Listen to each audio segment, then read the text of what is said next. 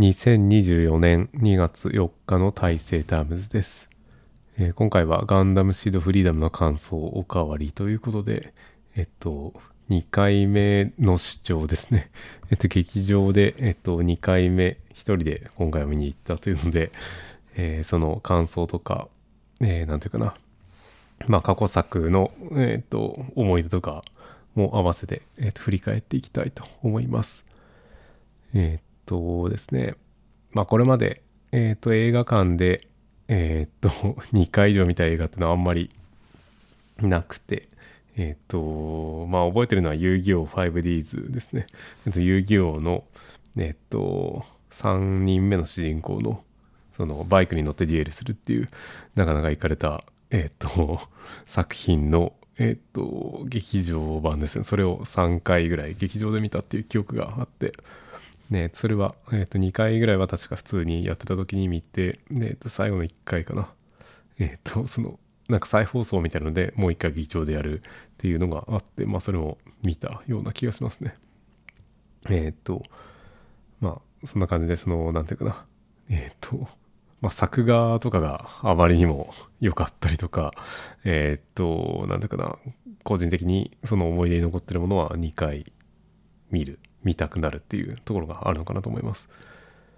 で今回のガンダムシードフリーダムも、えーと作画が良いということですかね。あとはストーリーがちょっと複雑だったのでえっ、とまあ最初初回ですねそのストーリーがどういう風になるんだろうっていうのがあってえーとあんまりその作画の面をあまり見れなかったっていうところがあるかなと思います。で、そのストーリーを事前に知ってれば安心して見られるのかなというので、えっと、まあ、再度見たりとか、あとは、その YouTube とかで、ね、解説してるしてる人も何人、何人かいるので、まあそういったのも、えっと、見たりして、その、まあ予習、復習というか、そういったのを、で、で情報量を十分に、自分の頭の中に入れた上で見るっていうので、その、まあ落ち着いて見えることができたなというふうに思います。えっと、その他にもなんか過去にその映画館で2回見た映画で多分ちょっと覚えてないんですけど、えっと、エヴァのあの新劇場版のジョーですね。ジョーは2回見たような気がするのと、まあ、えっと、実写版のカイジの1回目のやつですかね。それもなんか2回見たような気がします。なんかそのネタっぽい映画というか、半分ネタっぽくてなんか本気でやってるような映画が好きなのかもしれないですね。まあその辺はちょっと置いといて、えーっと、なんていうかな。えーっと、まあ、うんどこから話すかっていうところですけど、えーっと、まあ、自分はそうですね、今35歳で中学生頃の時に、えーと、ガンダムシードがやっていたので、えっと、結構ガンダムシードが思ったより、えっと、好きだったのかもしれないなというのを、え見返して感じたという感じですね。えっと、まあ、当時はそのモビルスーツのデザインとかがちょっと武骨でかっこいいなとか思ったりとか、とはまあ単影ガンダムの後だったので、なんていうか、その平成的なアニメというか、そういったのもあったような気もします。あとはその、まあ、当時はあれですね、同人とかカップリングとかですね、そのあたりでなんか、かがりがやたら人気だったような記憶があったりしますけど、えーまあそういった感じですかね、その、まあエッチなやつですね。そういったのの人気も結構高かったなということを覚えています。で、まあガンダムのモビルスーツ自体は、その、と、そう、ストライクガンダムとか、えっと、デュエルガンダムとか、ブリブリッツじゃない、バスターとか、そういうのは好きだったなと思いますけど、えっと、まあ最近ちょっと調べた中では、えっと、まあ最終的なデザインは大河原邦夫氏という、えっと、まあ初代のガンダムから、えっと、デザインをされてる人のデザインとなってるんですけど、えっと、片桐さんという方の、まあ原案という可能性が高いというのもなんかネットの情報でありましたね。えっとまあそのバイクのデザインとかもされている方でなんかそういったその現実的なデザインのラインが入っているというところが、えっとまあ自分の好きなメカデザイナーの方で、えっと川森庄司さんという方がいるんですけどまあそちらの、えー川森庄司さんもそのなんていうかなえっ、と航空系のえっ、となんていうかなところに行きたかったというかその宇宙とか航空系の、えー知識がすごいあるのでただリアルなデザインに、えー、とよりがちというか、まあ、最近はちょっとそうでもないかもしれないですけど、まあ、そういったなんか現実に何というかな近いところがあるデザインっていうのが、まあ、自分の興味の、えー、とあるところなのかなということを感じました。であとはそのガンダムシードの設定も当時は何というか面白かったなというふうに感じていてえっ、ー、とまあなんていうか有限なエネルギーとかフェーズシフト走行というなんていうか脱実弾を弾く走行まあそれはちょっとよくわからない設定だったんですけど、まあ、それでそのウルトラマンみたいに、えー、と制限時間のある戦いっていうのがそのえっ、ー、とまあそういった緊張感があるとかでまあ最近調べてえっ、ー、と改めて気づいたんですけどそのえー、フェーズシフト走行っていうのはその実弾兵器はなぜか無効化できるっていうんですけどビーム兵器には弱い。ですけどそのビームはそのアンチビームシールドという何ていうかなそのビームを弾くえ、っとものがそのシールドには使えると。ただシールドはそのフェーズシフト走行は、え、できないというか相性が悪いみたいな設定があるようで、まあ、そういった設定もなんかうまいこと思ったりできてるなっていうのも改めて感じました。でまあ当時はそのアーマードコアというえーと、ゲームが多分一番ハマってた時期なのでそのアーマードカーとの対比というのもあったかなと思いますけどその、まあ、ストライクとか、えーと、デュエルとか、えーと、バスターとかなんかアーマードカーっぽいような雰囲気があるというかそのちょっとミリタリー寄りな、えー、要素が、え、残ってるような感じのガンダムだったので、ね、好きだったのかなというような気がします。で、えー、っと、まあ、当時ですね、その、まあ、まあ、アーマードコア自体もやってると、あんまりそのブレードという、なんとか接近戦用の、えー、近接の攻撃っていうのが全然、えー、と、当たらないというところだったんですけど、えー、と、まあ、かなり上位勢ですかね、その、最上位勢の中だと、その、まあ、上手い人では接近戦も結構実用の範囲になってるというところもあって、えっと、まあ、モビルスーツのパイロットでもその超上級者というか、操作が上手い人はまあ接近戦も使えるのかなということも感じたりしました。あとはまあ、主人公のキラヤマトの、えー、と後期の、えっ、ー、と、なんだかな、メインの機体ですけど、フリーダムガンダムというのは、えっ、ー、と、まあ遠距離の機体というか、その射撃重視の機体なので、えっ、と、まあそういったところは、まあアーマドカーと近いところがあるのかなというのも思ったりしました。まあ、このフリーダムガンダムは、えっ、と、逆襲のシェアのニューガンダムのオマージュみたいなところがあるのかなっていうので、その羽がついたロボットですね。ニューガンダムのバイオフィンファンネルというので、片側の羽っぽい感じになってたんですけど、え、ー、と、まあそういった羽がついてきたいっていうところが、え、ー、と、アーマードカー4の、えっ、と、ホワイトグリーントじゃなくて、えっ、と、なんだかな、ノブレス・オブリージュですね。えっと、その機体がそのなんていうかな、羽の、えー、羽みたいな形のレーザー砲みたいなのを装備していて、えー、まあそういったところにもつながっているのかなというのも感じたりしました。で、まあそういったところの、その、なんだかな、メガデザイン的なところの、えっ、と、好きな要素もあったのかなと思います。あとなんかガンダムシード本編見てると、なんだかな、ガンダムというか、モビルスーツの表情がなんというかな、物悲しい感じというか、えっ、と、まあそのフリーダムガンダムと、えっ、と、ジャスティスガンダムですか、その2人の友情みたいなのを表現しているような、えっ、と、まあガンダム自体に表情はないんですけど、そういうのが感じ取れるような作画になっていたりとかするところも面白かったかなと思います。で、えっ、と、オマージュも結構あって、えっ、と、まあガンダムシードのそのミーティアという、なんとかな、えっ、と、ガンダムが、えっと装備する、なんとかな、追加兵装みたいなのがあったりして、まあ、これがそのえっ、と、まあ、ガンダムの0083だったかな。の、えー、と GP03 のデンドロビームっぽいというかそういったのもあったりして、まあ、そういったのも、ね、自分は結構なんとか好きだったんだなというのも改めて感じました。えー、と今回の映画にもえ、ー、とそのミーティアは、まあ、結構多く出てきて大活躍してましたね。で、え、ー、とまあその、まあ、今回のガンダムシードフリーダムの元ネタというか、その逆襲のシャアの映画のネタが多分結構入ってるんですけど、それはあんまり履修できてなくて、ちょっとそのあたりに理解が及ばなかったなというのが、えちょっとありますね。で、えっ、と、動く盾というか、盾がそのビットのように飛んでくみたいなのが、えー、結構そのガンダムシードフリーの映画中であったんですけど、まあこれは、えっ、とユニコーンガンダムからの輸入っぽいなというのを感じました。で、えっ、と、まあ、この後はちょっとえっと、まあ、各キャラとかストーリーとかについて振り返っていきたいと思います。まあ、とりあえず、えーっと、キャラからかな。えー主人公、キラヤマトはどうなのかなその、えっと、まあ、初期のガンダムシードのようにちょっとうじうじしてるところがあるぐらいが、まあ、ちょうどいいなという感じで、えっと、なんていうかな、シードデスティニーの方ではなんていうか、聖人君主みたいな感じの動きをしていたような気がするんですけど、まあ、その人間味があってよかったかなというふうに思います。えーと、やっぱりそのアスランと喧嘩してるところが、まあ、一番のいいところだったのかなと思いますね。で、そのヒロインとしてのラクス・クラインも、えーまあ、ちょっと聖人君主っぽいところはありますけど、えっ、と、なんていうかな、まあ、強い女性というか、なんていうかな、うんと、まあ、キラとセットでなんていうか、絵になるようなことをしかしないというか、その、まあ、ちょっと天然なところはありますけど、まあ、えっと、まあ、キラとラクスのカップルというところでは、まあ、なんていうかな、まあ、それを見させられてるというか、それを見に来てるというところはあるのかなと思います。えっと、まあ、キラもラクスもそのコーディネーターというその遺伝子をいじられた人なので、えっと、まあ、美男美女で、その、なんていうかな、えっと、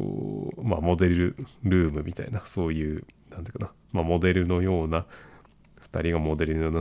ような生活をしているというところは、まあ、なんていうかな、お約束として、えーっと、受け入れるところなのかなと思います。まあ、ラックス自体は、まあ、なんていうかな、精神的に強いというところが最初から最後まであるのかなと思いますけど、まあ、えーっと、これまでテレビシリーズ本編ではあんまり失敗らしい失敗はしなかったのが、その、まあ、キラーに対するなんていうか、その、裏切り的な行為を行っていたりするところもあって、まあ、ちょっと弱みを見せたりしていたところが、まあ、良かったかなと思います。えーっと、えーっと、続いて、シンですね。シンは、えーっと、ガンダムシードデスニーの方で、え主人公として、まあ、最初はいたんですけど、えっと、途中からなんか敵役になっちゃったっていうのが、えっと、劇場版の方では、えーちゃんと、なんていうかな、まあ、脇役っぽいですけど、えーっと、まあ、ちゃんと活躍しているというので、えっと、まあ、自由にのびのびやってるなというような感じですごく良かったなと思います。その、まあ、キラのことを隊長として慕ってるのも、えーすごく好印象だったかなと思います。あとはそのデスティニーガンダムという機体ですね。これが、えー、と射撃と、えー、と近接のなんかでかい武器2つ持ってるっていうのも、その、なんていうかな、えっ、と、まあ、中に心をくすぐるというか、えーまあそういったその機体をちゃんと使いこなしてるっていうのも良かったなというところですね。あとはそのルナ・マリアとの絡みも良くてというか、えーと鈴村健一さんと坂本真綾さんですかね、その2人の声優がまあ結婚されてるというところもあって、えっ、と、まあ、ルナ・マリアとの絡みも、えっ、と、良かったなと思います。仲良しな感じでいいですね。で、まあ、ルナ・マリアは何だろうな、まあ、えっと、ゲルググに乗って、えー戦ったりとか、えっと、インパルスに乗ってたりとか、そういったのが、ねえっとまあ、インパルスの機体をちゃんと使ったのが良かったなというところですね。えっと、新キャラのアグネスはちょっとよくわかんないですけど、えっと、まあ、1周目の、えっと、付録でもらえてた、あの、小冊子みたいな小説を読むと、そのキャラのことが分かって、えっと、まあ2、2回目映画見ると、えっと、なんだろうな、キャラの行動原理が分かって、まあ、それはそれで良かったなと思います。これもその逆襲のシェアを見てないと、ちょっと、えっと、その、オマージュ元が分からないっていうのもあったりするので、まあ、その逆襲のシェアもちょっと見てみたいなというような気がします。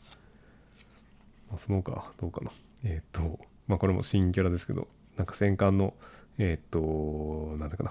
補佐的なことをしてたアルバート・ハインラインというキャラがなんか早口で優秀なやつですね。このキャラはなんか、うん、まあ、今作の、なんていうかな、いい、いい役だなというので、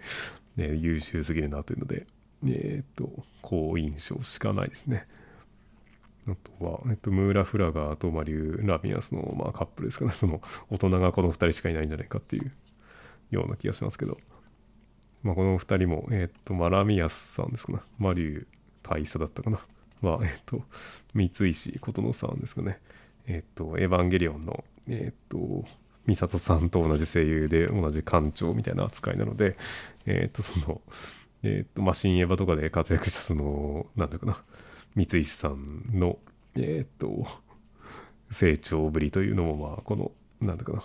シードの映画で改めて感じられてよかったなと思います。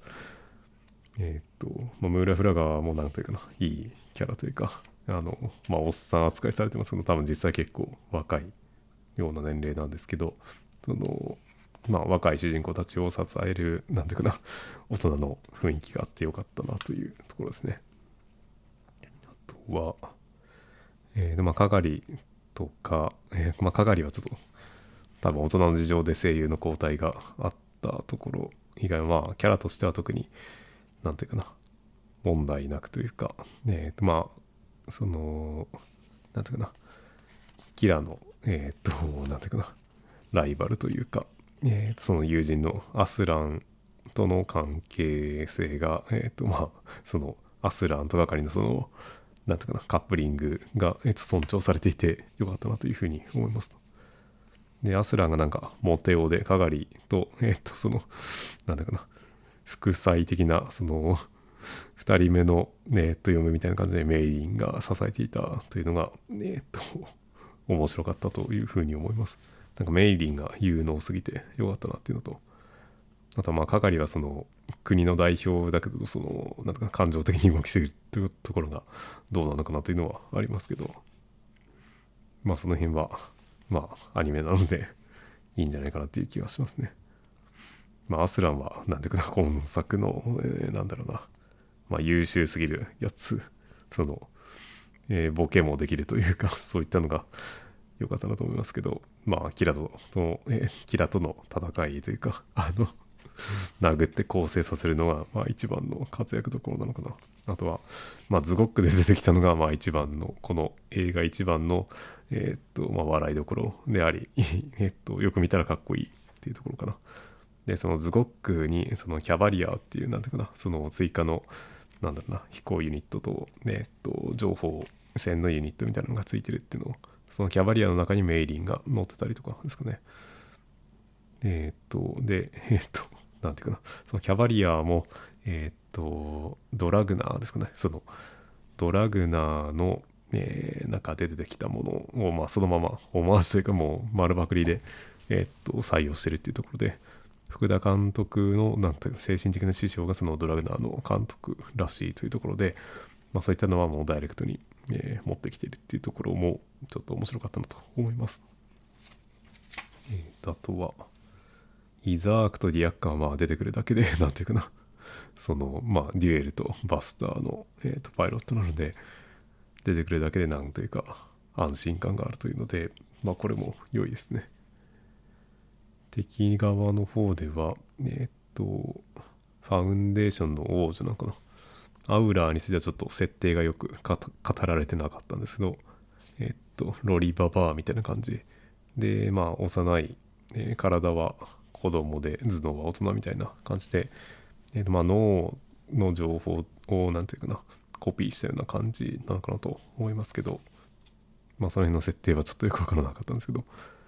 まあ、体に振り回されてるのが精神的に幼い面があったかなとか、まあ、敵側全体がそんな感じでしたけど、精神的に幼いところはありますね。まあ、これはちょっと、えっ、と、まあ、コーディネーターというか、えっ、と、なんかな、敵側の国ですね。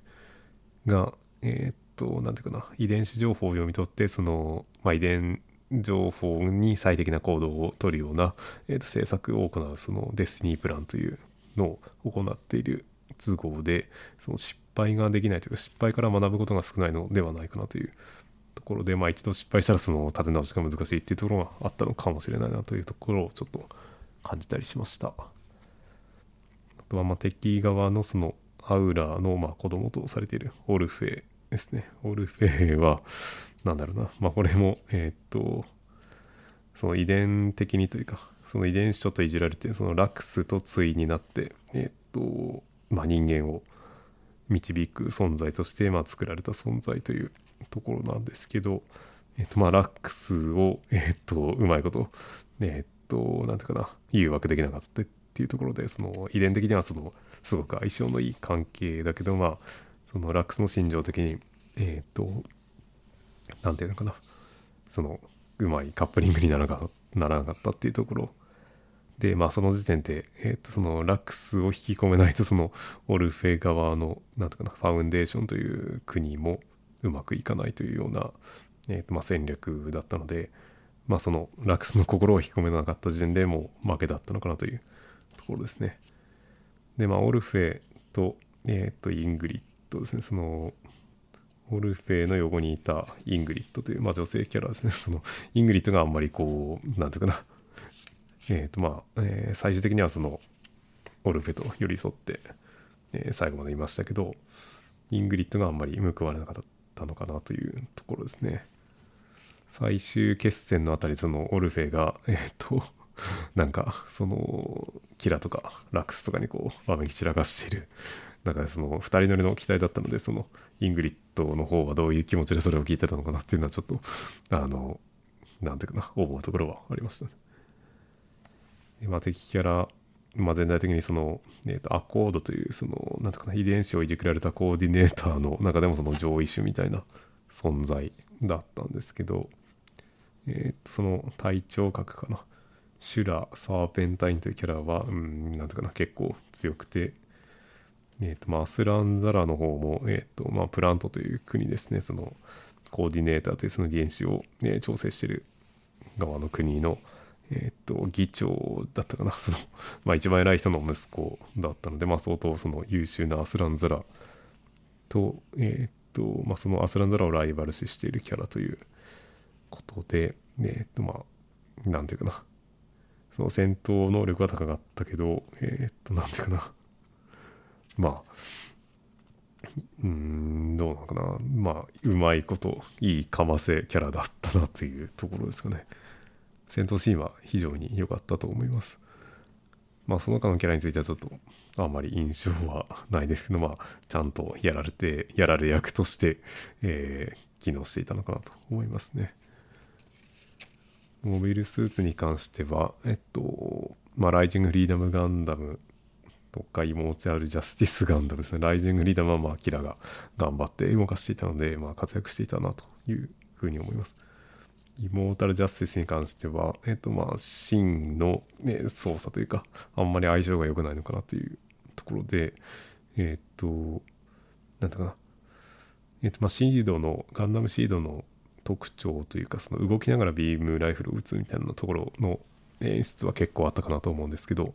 イモータルジャスティスについては、まあ、シンがその、なんていうかな、期待に慣れてないというか、立ち止まってビームライフルを撃つっていうところの描写が多かったかなと思いますね。期待としては、まあ結構、なんていうかな、えー、綺麗にまとまってるというふうに思います。で、まあ、ゲルググは、なんていうかな、あんまりパッと、パッとした印象がないっていうところですかね。ギャンはかっこよかったなと思いますね。あの、回転する縦からなんか、なんていうかな、ビームの刃物が出るみたいな、その回転のこぎりみたいな、フライス版みたいな、そのコーヒーが、えっ、と、良かったなと思います。乗ってるのも、その、なんていうかな、サディスティックな、えっ、と、アグネスというキャラだったので、そのあたりが、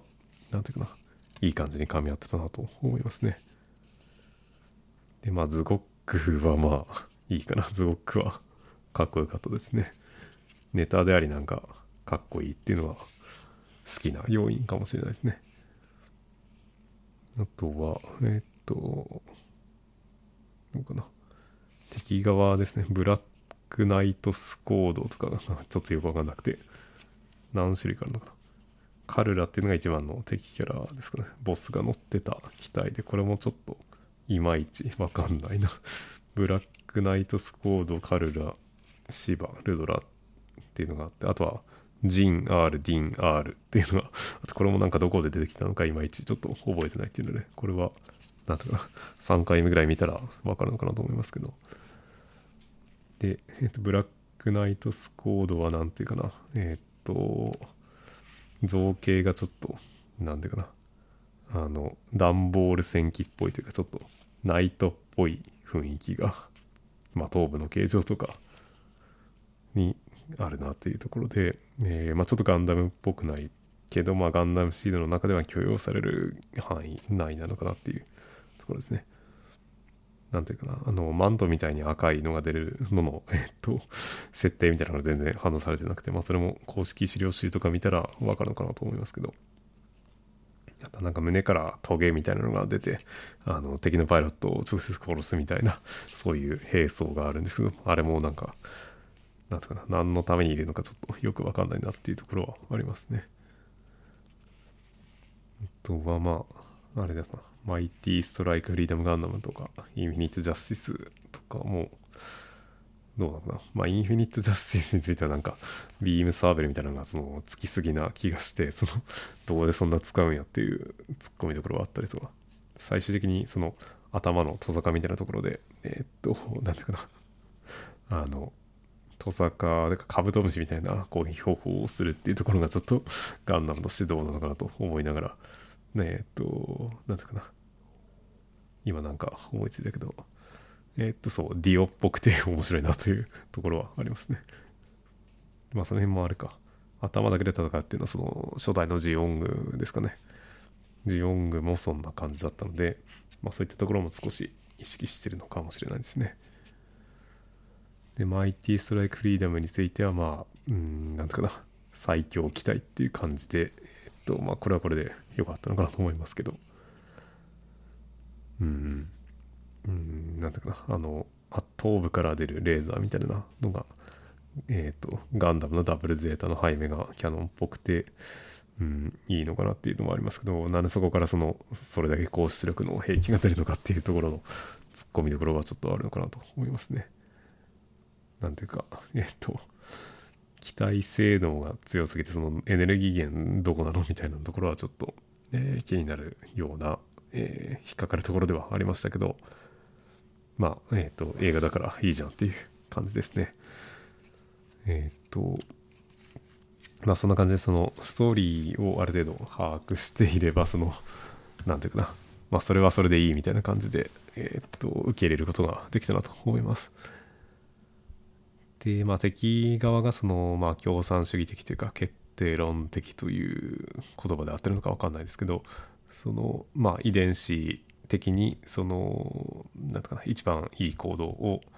えー、っと促されるというところで個人的にはなんかそういう生活をしてみると、まあ、意外といいんじゃないかっていう気もしますけど、えー、っとまあ自由がなさそうに見えるというところまあ実際本当どうなのか分かんないですけどなんていうかなまあ、他人から、えー、と縛られる人生っていうのがどうなのかなっていうところですかね。その辺は、えっ、ー、と、ジョジョの、えっ、ー、と、正義の感覚と近いのかなと思いますけど。で、まあ、それに対する、えっ、と、まあ、答えとして、その、なんとかな、まあ、自分の意思で他人を愛するっていうところが一つのテーマだったかなと思いますね。で、えっと、まあ、劇中の中で、まあ、ラクスも言ってましたけど、えっと、なんだったかな。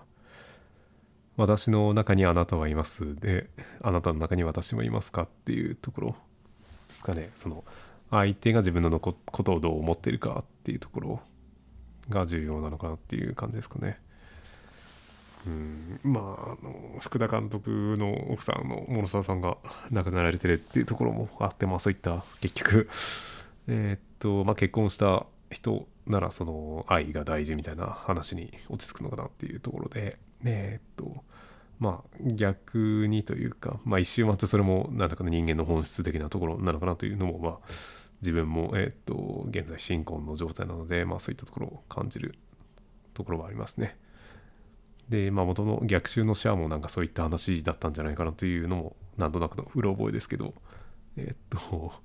シャアがあれですね、ララースンは私の母となる人だったのだみたいなことを言ってたので、えっと、結局なんかそういうマザコン的な話とか、えっと、なのかなというところも感じたりします。えー、まあそんなところですね。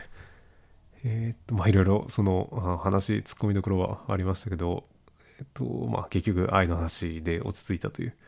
ところで、え、まあそれもガンダムっぽいなっていうところと、